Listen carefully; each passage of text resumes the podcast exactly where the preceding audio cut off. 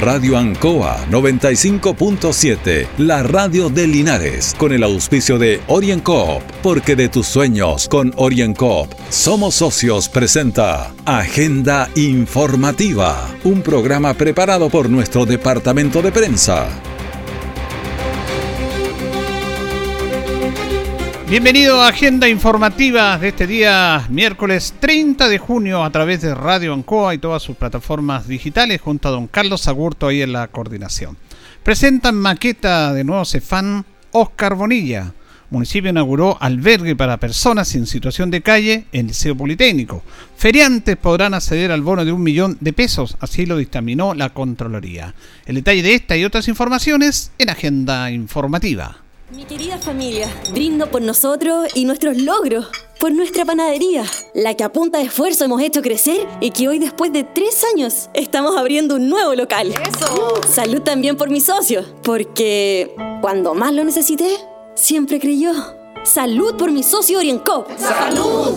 Pide tu crédito micro y pequeña empresa OrienCop y siente cómo te brindamos el apoyo que necesitas para hacer crecer tu negocio. OrienCop, Cooperativa de Ahorro y Crédito. Siempre en el lugar donde se produce la noticia están los equipos de prensa para que usted se informe primero. Agenda informativa.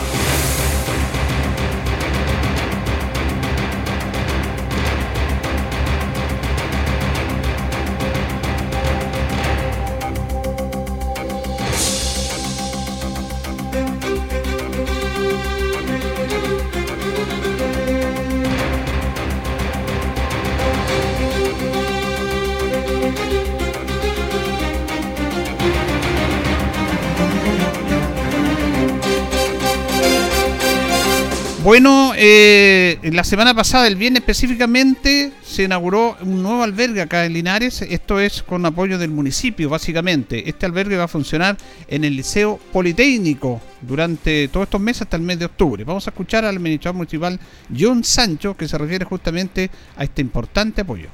Las personas que están en situación de calle, más allá de la evaluación social que podamos hacer, por opción, por situaciones de la vida, por situaciones económicas, Hoy tenemos que tener la empatía de trabajar con ellos, de recogerlos, darle la posibilidad de tener una noche digna, así como se llama el programa.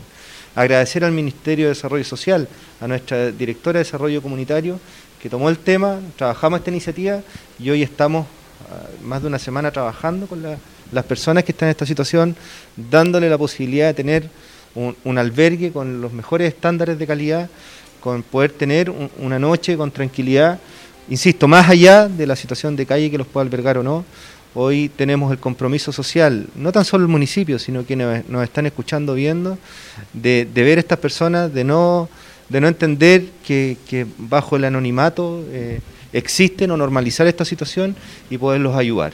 Este plano, este trabajo de, albergue municipal se va a extender hasta los primeros días de octubre, ya una vez que pueda iniciarse el buen clima, y, insisto, eh, no es tan solo una tarea municipal, es un trabajo en conjunto con las fuerzas vivas de la comuna, con la Junta de Vecinos, con los vecinos que nos están escuchando, que, llamen al número 1480, eh, a los números telefónicos que vamos a, entregarles en el boletín, para que tengan la información, para que puedan eh, las 24 horas del día llamar y darle la posibilidad a cualquier persona que está en situación de calle de que pueda pasar una noche de albergue con alimentación, con agua caliente, con kit de aseo, con lavandería y otros servicios que estamos entregando, insisto, de manera digna y con mucho cariño que lo hemos preparado para ello. Muy bien, entonces ya está funcionando este albergue del viernes pasado en el Liceo eh, Politécnico para apoyar a las personas en situación de calle. Vamos a escuchar al diputado Jaime Naranjo porque el día viernes también la Contraloría, que era un tema que preocupaba fundamentalmente a los feriantes, autorizó este pago de un millón de pesos que en un principio nos iba a dar para las pymes, porque decía el gobierno, el Ministerio de Economía, que este bono tenía que darse a los feriantes siempre que tuvieran iniciación de actividades, cosa que en un principio se decía que solamente tenían que estar con el permiso municipal. Hubo algún problema entre el Parlamento que tenía una visión el gobierno que tenía otra, pero la Contraloría dictaminó, que sí se le podía entregar este millón de pesos, como lo da a conocer el diputado Jaime Naranjo. El bono PYME en el Congreso, nosotros aprobamos una indicación muy clara que incorporaba a los feriantes libres a este beneficio. Sin embargo, el gobierno pretendió hacer una mañosa interpretación que felizmente la Contraloría ha puesto en su lugar.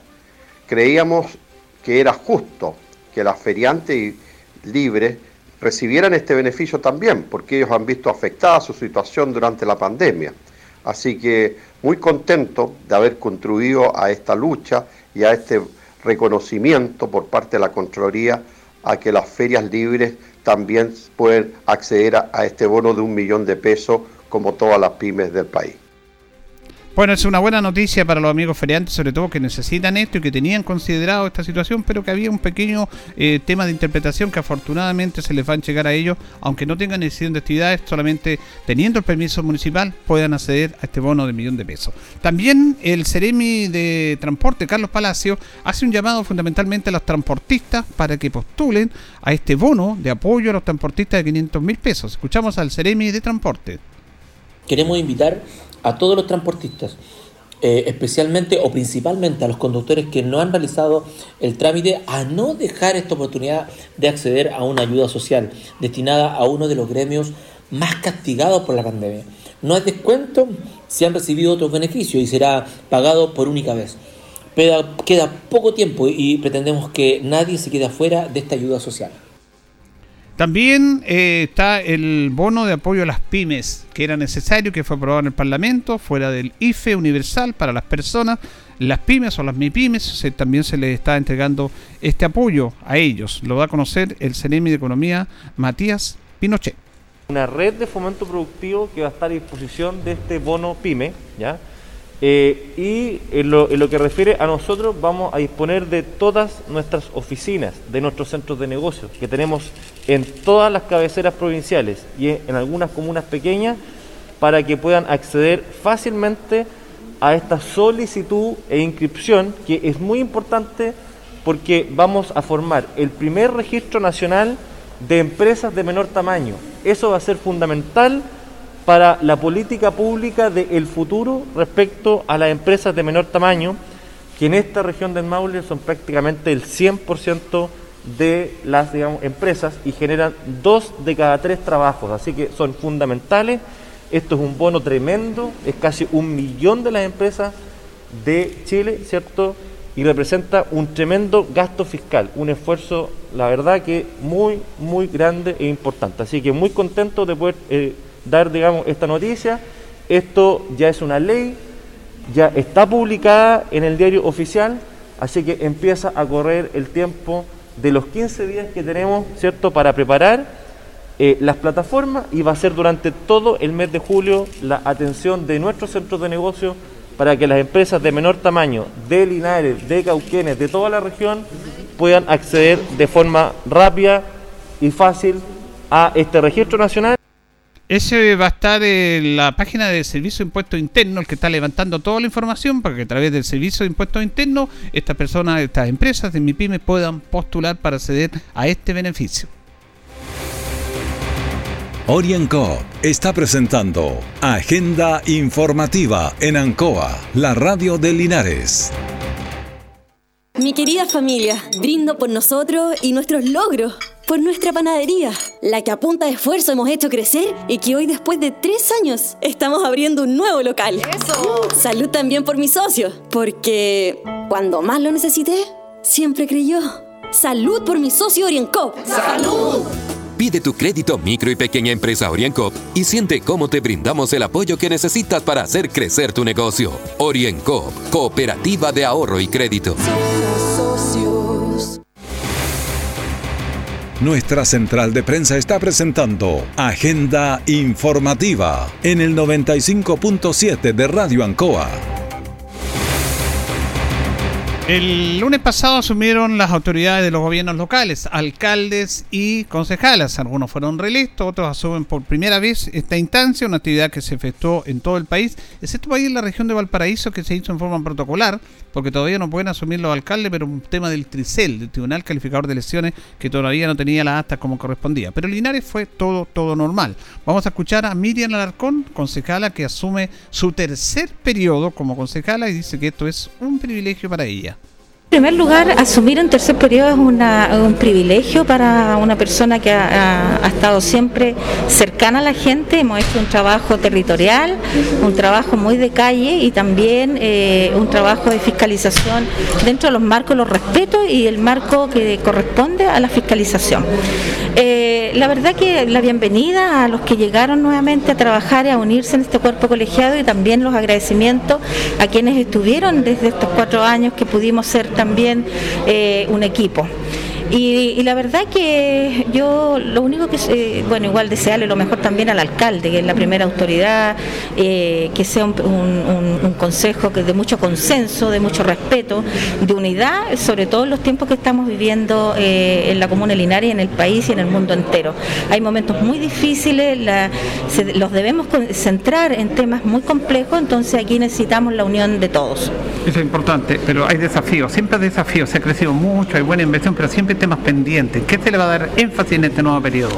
Bueno, yo creo que lo más importante cuando uno asume estos cargos es eh, el énfasis a la transparencia. Yo creo que la transparencia es fundamental para que nosotros podamos trabajar tranquilos y nos vamos avanzando. De hecho, yo como concejala solicité en forma, por el conducto regular, la, auditoría externa para que se le dé curso a este nuevo Consejo Municipal eh, en áreas que son muy, muy complejas, que es educación primeramente, entonces vamos a ir avanzando en esa área y después obviamente centrándonos en todos los proyectos que estamos quedando de, en la continuación de muchos proyectos, eh, proyectos macro, que el alcalde los, definió muy bien en, su discurso, y eh, también ir avanzando en lo que la dinámica nos vaya presentando dentro de la comuna.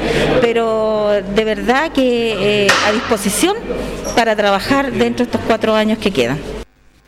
Por su parte, por su parte, el concejal Fabio Vargas, que también fue reelecto con la primera mayoría, dice que es un compromiso bastante grande eh, este segundo periodo y también por ser la primera mayoría.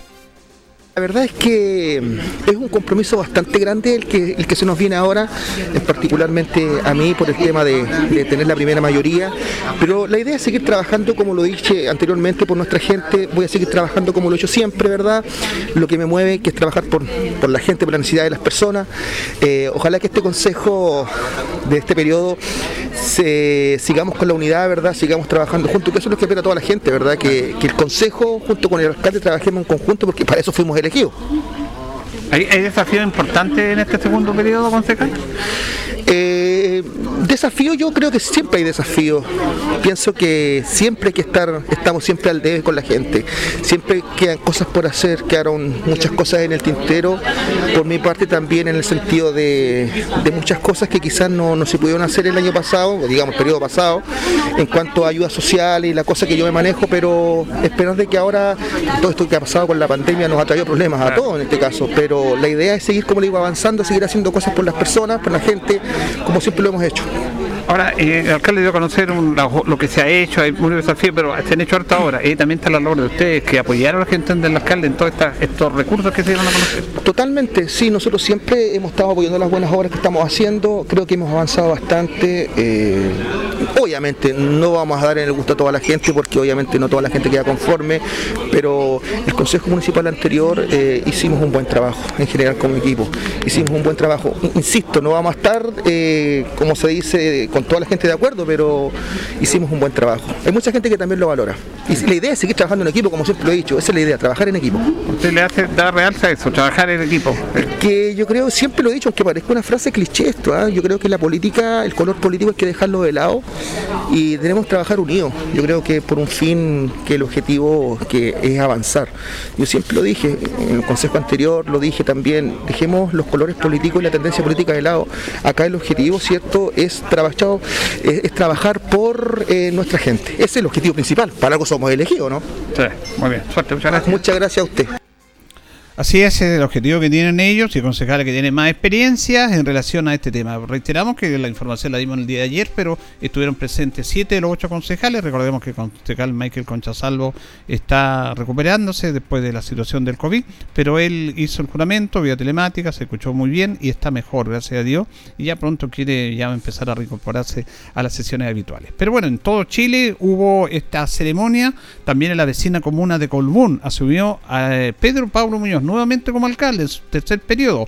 Fue ocho años alcalde, en el periodo anterior no salió electo, pero ahora volvió a salir electo Pedro Pablo Muñoz, que asume nuevamente como alcalde de la comuna de Colbún.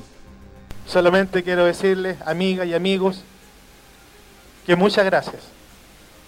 Porque los que hoy están acá, a pesar de las restricciones y todo lo que lamentablemente por esta terrible pandemia que nos está afectando a través del mundo, no nos ha permitido hacer algo como hubiésemos querido. Pero lo importante es que hoy los que están acá y los que están, nos están viendo a través de las señales de internet y a los de la señal Santa Juana, saludarlos a todos y darles las gracias. Amigas y amigos, muchas gracias.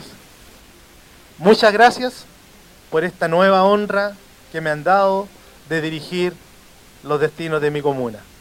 Vamos a trabajar arduamente. Conocemos el tema. Tuvimos ocho años. Lo hicimos con muchas ganas. Tuvimos cuatro años afuera. Como lo dije yo muchas veces, aprendimos. Aprendimos la lección que nos dio la vida. Y también supimos ver lo bueno, lo positivo de las cosas que hicimos y también analizamos los errores.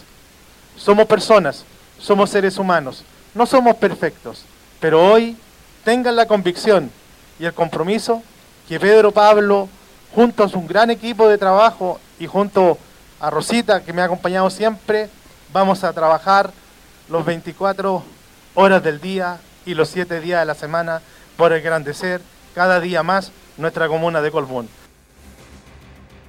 En Colbún se dio un hecho bien especial e importante porque asumió José Olivares como concejal. Yo no tengo el dato, pero debe ser uno de los concejales más jóvenes del país. Tiene 21 años. Solamente 21 años José Olivares que asume como concejal. Lo escuchamos somos el presente y lo estamos viviendo cada vez más. Quiero agradecerle a mi familia, a las personas que creyeron en esta candidatura, en este, en este joven, eh, nacido y criado en la comuna de Colbún, y le dieron la oportunidad de poder estar formando parte de este Consejo Municipal eh, por los próximos tres años y medio. Y creo que más que reforzar el compromiso que tenemos con los jóvenes, tenemos que reivindicar su participación en lo que, en lo que es la, la comunidad y darle una voz eh, propia a lo que es en el Consejo Municipal. Así que quiero decirle a todos los jóvenes, a toda la familia, a todas las personas que me dieron su apoyo, que tengan por seguro que vamos a canalizar toda esta, toda esta información, todas estas necesidades que vayan teniendo y vamos a tener una voz por fin en el municipio. Bueno, es importante esto, la sabia joven, José Olivares, solamente 21 años, concejal, debe ser uno de los concejales más jóvenes del país, me parece bien, me parece bien que los jóvenes estén presentes en esta instancia, como es el caso de José Olivares, en el Consejo Municipal de Colbún. Orienco está presentando Agenda Informativa en Ancoa, la radio de Linares. Mi querida familia, brindo por nosotros y nuestros logros, por nuestra panadería, la que a punta de esfuerzo hemos hecho crecer y que hoy después de tres años estamos abriendo un nuevo local. ¡Eso! Salud también por mis socios, porque cuando más lo necesité, siempre creyó. Salud por mi socio Orienco. ¡Salud! Pide tu crédito micro y pequeña empresa OrienCop y siente cómo te brindamos el apoyo que necesitas para hacer crecer tu negocio. OrienCop, Cooperativa de Ahorro y Crédito.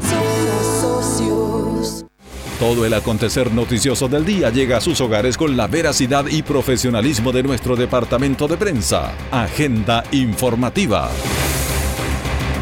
Bueno, el balance de la ciudad se duplicaron los accidentes de tránsito este fin de semana largo en el Maule pese al trabajo preventivo de carabineros, según datos entregados por la subcomisaría de carreteras de Talca, durante el fin de semana largo se registraron 87 accidentes de tránsito en la región, duplicando las cifras del mismo periodo del año pasado, en que hubo 43 siniestros. Además, los lesionados llegaron a 55 y los fallecidos lamentablemente a 3, misma cantidad del año 2020, así lo informó el jefe de carretera Carlos Cabezas. El, oficial añadió que los motivos de estos accidentes están siendo investigados por esta sección especializada de carabineros, los cuales posteriormente serán informados a los tribunales correspondientes. Se reitera la totalidad de los conductores que estos deben hacerlo atentos a las condiciones del tránsito del momento y bajo los parámetros legalmente establecidos, respetando los límites de velocidad, siendo esta infracción la más cursada de la Ruta 5 Sur en el transcurso de este fin de semana alta velocidad y además atenta a las condiciones del piso refaladizo, también hace llamado a los conductores. Lo reiteramos aquí, tuvimos accidentes, afortunadamente no hubo víctimas fatales, sí en, en Maule Norte. Bueno, un tema también lamentable, los tiempos que vivimos, siempre, pero los tiempos que vivimos se visibiliza más, es la agresión a las mujeres. Eh, la violencia contra las mujeres es un tema que preocupa a todos, a las autoridades, y en este tema justamente se están haciendo trabajos para ir en apoyo de las mujeres víctimas de la violencia, como lo da a conocer la gobernadora María Claudia Jorquera.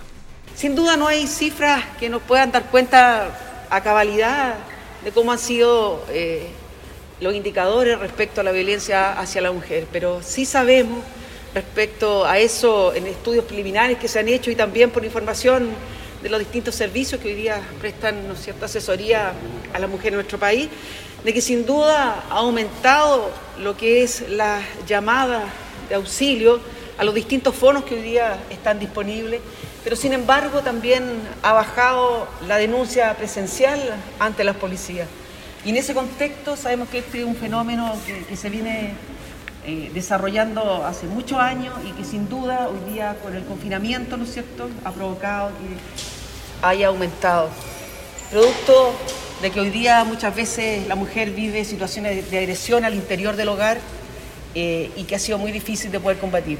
Y en ese contexto es cuando hoy día como gobierno, ¿no es cierto?, salen eh, distintos tipos de estrategias que apuntan a cómo poder evitar que esta violencia siga aumentándose y es el caso en que hoy día nos encontramos, ¿no es cierto?, presentando esta modalidad de un dispositivo que va a permitir, ¿no es cierto?, que mujeres que están siendo actualmente agredidas, tanto en nuestras casas de acogida que existen en la región, como también en los centros de atención a la mujer, puedan tener una respuesta efectiva ante situaciones que hoy día les aquejan.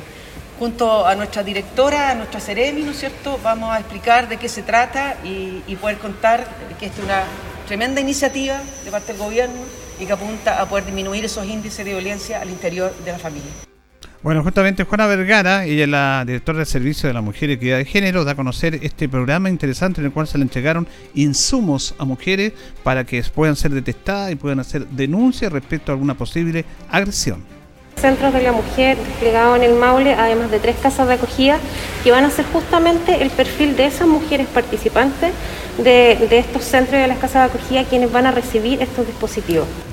Para explicar un poco, son más de 500 dispositivos que vamos a entregar a mujeres que están en riesgo alto, riesgo medio y aquellas que están con un riesgo vital también inminente y que pertenecen a la línea de violencia extrema. Estos dispositivos, ¿cuál es la, la iniciativa que tiene o lo inédito? Que va a permitir triangularizar, es decir, las mujeres van a colocar tres contactos de su red familiar. Al, momento de presionar eh, el botón de emergencia, inmediatamente se envía información a los teléfonos de esos tres contactos. Tenemos la triangularización que va a ser por sistema de GPS con antena satelital. Si no hubiese internet en el momento, en el dispositivo, entonces se va a enviar la, la, información a una red de señal abierta. Si tampoco hubiese red de señal abierta, por ejemplo, pensando en un sector rural, entonces se, se genera una triangularización de las antenas telefónicas para poder enviar a una nube la información de dónde está la mujer ubicada en ese minuto y que sean sus propios familiares que puedan prestar la primera asistencia, además de articular con carabineros la llegada oportuna de ellos. ¿Cuál es la otra ventaja de estos, dispositivos? De que tiene, del momento que ella presiona el botón, sistema de cámara y audio para que in situ los contactos de ellos puedan saber qué es lo que está pasando.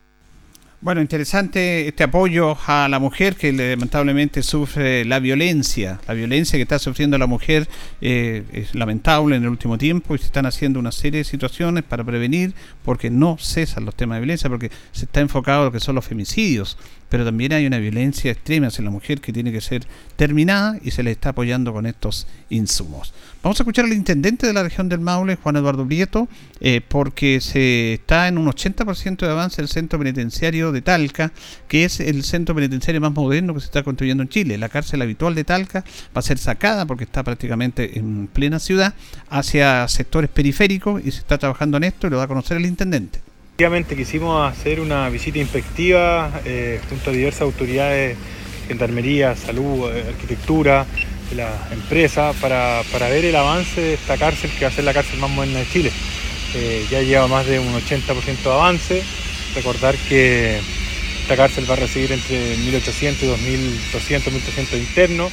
Eh, son 64.000 metros cuadrados que, se están construyendo acá y la verdad que los lugares, las áreas verdes, gimnasios, los distintos espacios demuestran la tecnología que se está usando y demuestra la buena calidad que se le va a entregar a, los internos. También destacar que es una inversión sobre 100 mil millones de pesos que está haciendo y que esperemos ya eh, a fin de año, los próximos meses y eh, el año que viene poder estar inaugurándola y, trasladar a distintos internos de otras comunas de la región del Maule.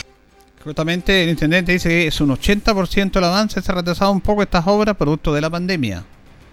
Estamos en eso recorriendo, conversando con las distintas, con la empresa, con las distintas entes responsables, donde como bien decía, está sobre un 80% y, sabemos que está con un poquito de retraso producto de la pandemia que hemos todos hemos vivido y afectado, pero esperemos que sea lo antes posible que se pueda entregar según los plazos se vayan trabajando entre el Ministerio de las Públicas y el Ministerio de Justicia y, la empresa constructora. A su vez, José Luis Mesa, director regional de Gendarmería Coronel, dice que esta es una inversión para los internos que a pesar de haber cometido algún delito, tienen que tener buenas condiciones porque son seres humanos. El Estado de Chile ha invertido en la región del Maule para dar mejores condiciones y respeto a los derechos humanos de las personas privadas de libertad. Eh, los internos del Maule van a haber varias unidades penales de esta región que van a ser cerradas, obviamente para incorporarlas en estas dependencias que tienen todas las facilidades para ello eh, respecto a lo que es el, uso de, baños sanitarios en sus celdas. Como bien lo decía nuestro intendente, para 1.800 personas y pudiera ampliarse esta unidad hasta 2.300. Así que muy contento como Gendarmería de Chile representando mi institución que si bien hoy día nosotros le damos las mejores condiciones que están a, nuestro alcance a la población penal, pero obviamente estas son dependencias de, los más altos estándares internacionales y nos ponemos a la vanguardia, por qué no decirlo a nivel regional, dentro de lo que es Sudamérica, de, las cárceles más modernas. Esta tiene todo lo que es la tecnología, la, tecnificación, son muchas cámaras, más de 1.500 cámaras, eh, sensores de movimiento, la tecnología nos ayuda también en lo que es la vigilancia. Así que muy contento de poder estar ya a, puertas de, poder recibirnos de esta tremenda, por qué no decirlo, de tremenda ciudad con, con todas las condiciones para hacer la segmentación, conforme a los grados de compromiso delictual de los internos. Esta es una unidad que va a ser solo para varones, así que muy contento, agradecido también que nuestra autoridad regional nos acompañe hoy día a hacer un recorrido, nuestro CRM de Justicia y Derechos Humanos que también nos acompañó hoy día y el MOP también, que son ellos los que la, contraparte para que todo funcione como corresponde y así poder recibir toda esta infraestructura. Bueno, realmente va a ser el centro penitenciario más moderno del país. Algunos internos en diferentes lugares de la región del Maule también van a ser trasladados, que tiene una capacidad para 1.800 internos, que tiene que ver con las mejores condiciones y también para lo que tiene que ser un centro penitenciario, para su rehabilitación. Llegamos al final de esta misión de día miércoles 30 de junio de Agenda Informativa junto a don Carlos Agurto y en la coordinación. Gracias por la atención dispensada y siga en sintonía del 97.5 Radio Ancoa. Radio Ancoa 95.7, la radio de Linares, con el auspicio de OrienCoop, porque de tus sueños con OrienCoop somos socios, presentó Agenda Informativa, todo el acontecer noticioso del momento preparado por nuestro departamento de prensa. Radio Ancoa, por la necesidad de estar bien informado.